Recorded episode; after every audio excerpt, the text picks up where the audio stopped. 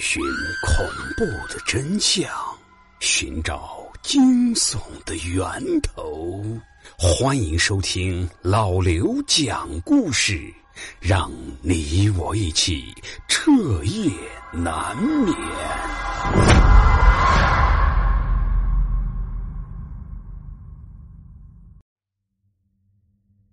我家在北方，入冬之后。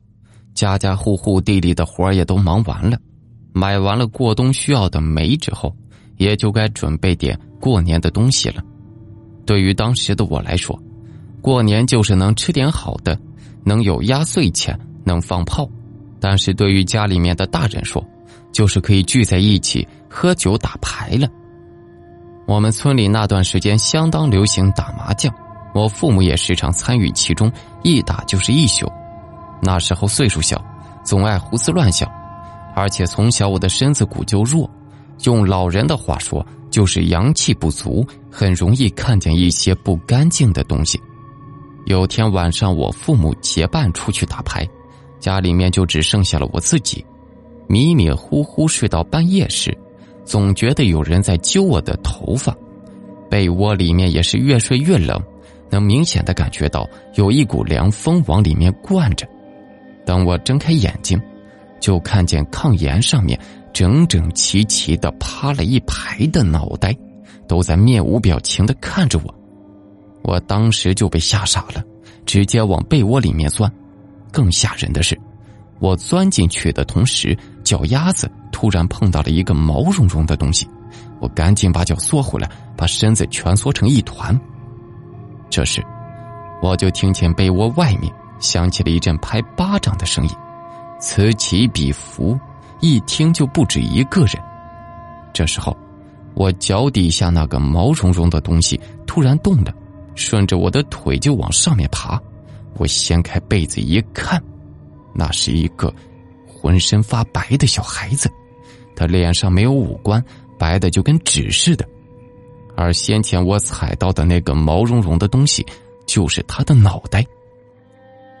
紧接着，那孩子就伸手把自己半长不短的头发扒拉开，我这才看见他的脑袋瓜顶上竟然长着一双眼睛，还有一双横穿整个头顶的嘴巴。看着那个小孩慢慢的朝我靠近，我是一点办法也没有，只能闭上眼睛，在心里面默念：这全都是梦，这全都是梦。等我再睁开眼睛时。那小孩果然就不见了，我还是躺在温暖的被窝里，松了一口气。我知道刚才全都是一场噩梦，可是就在我刚刚放松下来时，周围又开始响起了那种啪啪啪拍巴掌的声音。我这才看见，有七八个黑影挤在我的身边，他们双手抱着膀子在不停的发抖，嘴巴里面还在嘟囔着：“哦，冷啊。”冷死了！他们一说话，脸上的五官就开始往下面掉，似乎真的是给冻掉了。没有五官之后，他们光秃秃的脸还在朝着我，而地上已经有一大片的鼻子和眼睛之类的器官，他们就趴在地上互相抢，抢到手了就往自己的脸上、头上按，按上去之后的眼睛，滴溜溜的转了一圈，还是死死的盯着我。那眼神就像是在怨恨我，为什么我脸上的鼻子、眼睛都在？随后就开始朝我扑了过来，冰凉的手往我脸上乱抹，嘴巴里面还喊着“给我，给我，给我”。被他们的手一抹，我的嘴巴一麻，然后就不听使唤了，根本感觉不到自己嘴巴的存在，一只眼睛也彻底陷入了黑暗。什么也看不见了。就在我绝望的时候，院子里面的狗突然叫唤起来，随后就是院子大门被打开的声音，再然后就是我父母说话的声音了。但是那些声音已经离我越来越远，我的意识逐渐的模糊，随后就什么也不知道了。等我再次醒过来，已经是第二天的下午了，迷迷糊糊的。就看见我躺在村子里的诊所，还在输着液，但是有一只眼睛看东西，还是模模糊糊的，嘴唇也还是在发麻。后来听我奶奶说，我是阳气不足，晚上又自己在家，吸引了不少冻死的鬼挤在我的身边取暖。自那之后，我父母就再也没在晚上出过门，而那件事情。也是在我经历过这件事情之后的第二个春节发生的。村子里面爱打牌的人不少，也有不少输急了眼打起来的。我们邻居老赵就是这么一个人，他输了就想赢回来，赢了还想赢更多。可是偏偏老赵的牌运差的离谱，甭管会不会，只要跟老赵同坐在一张桌牌上，准能赢个盆满钵满的。村里人一到过年的时候。就抢着让老赵跟自己打牌，老赵也是乐此不疲，不管媳妇孩子怎么劝，都当是耳旁风。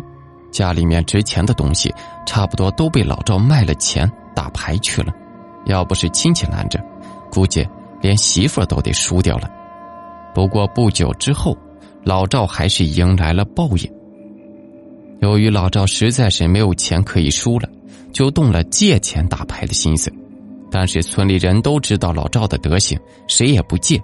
老赵心一横，干脆就跑到隔壁村去借。借完了就跟债主开打。但是老赵头天晚上去了之后，就再也没回来。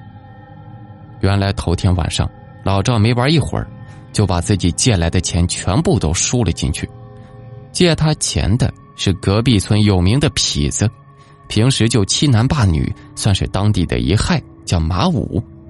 马武见老赵输光了本钱，就说自己还能再借他一点，但是这圈麻将打完，大家就清账。要是到时候老赵还是没钱还，就得把命给他。当时大家伙也没在意，以为马武就是说说，老赵也答应了下来。可是打完之后，老赵还是输了。不过马武没要他的命，而是让他把衣服全脱光了，光着屁股在院子里面喊几声爷爷，就饶了他。可是不成想，老赵也是个有骨气的。他脱完了衣服，站在院子里，那声爷爷却是死活喊不出来。最后心一横，直接光着身子回家去了。可是那天晚上下着大雪，冷风打在脸上就跟刀子似的。老赵走了一半，就直接被冻死了。在死之前，人还保持着往前走的姿势，可是人早就没气了。到了第二天中午，老赵媳妇才找着老赵的尸首，可是下了一夜的雪，人早就冻脆了，上手一扳就直接碎成了两截。这老赵的丧事办完，老赵媳妇就带着孩子回了娘家。老赵头七的那天晚上，我还听见隔壁老赵家早就没人的院子里，还有人喊着“五饼二条”，还有哗啦哗啦推牌的动静。老赵死了一个月之后，就到了春节。不过因为老赵的死，大家过年都过得比较压抑。也是在春节过后，隔壁村的马武也死了。初五晚上，马武照旧组织了一场牌局，可是凑了半天也是三缺一。可就在这时，马武家里突然有个陌生人敲门，说是隔壁村的，想打牌。一掀开棉袄。腰上系的全都是一捆一捆的钞票，马武看见钱，眼睛就圆了。他赶紧招呼人家进门，可是那人就是不动，还跟马武说，自己在村边的小棚子等着他，让马武再找两个人一起过来。马武当时就叫上两个平时打牌一起做手脚的牌友，跟着那人就出了门。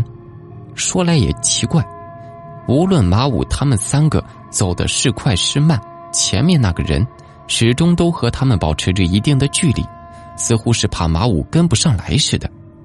打牌的地方就在村边的一个小木棚里，平时都是村里人用来看地里面的西瓜用的，但是冬天就闲置了下来。马武一进门，就闻见了一股呛人的纸灰味但他也没太在意。开始打牌之后，马武一直跟另外两个人使眼色，三个人合伙做局。就是为了坑这个人的钱，果然没打几圈，那人就输光了，腰里藏着的钞票也被三个人瓜分干净了。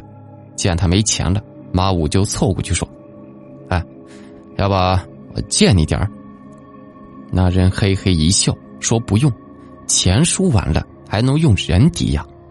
这把要是再输了，就把眼珠子抠下来给他；但是要赢了，就让马武把眼珠子抠下来。马武一听这话，心里面就有了火气。三个人换牌换的更加明显了，可是那人就是看不见。果然，一把牌打完，那人就又输了。可还没等马武说话，那人竟然真的伸手把自己的一只眼珠子给摘了下来，扔在了桌子上。这三个人当时就被吓傻了。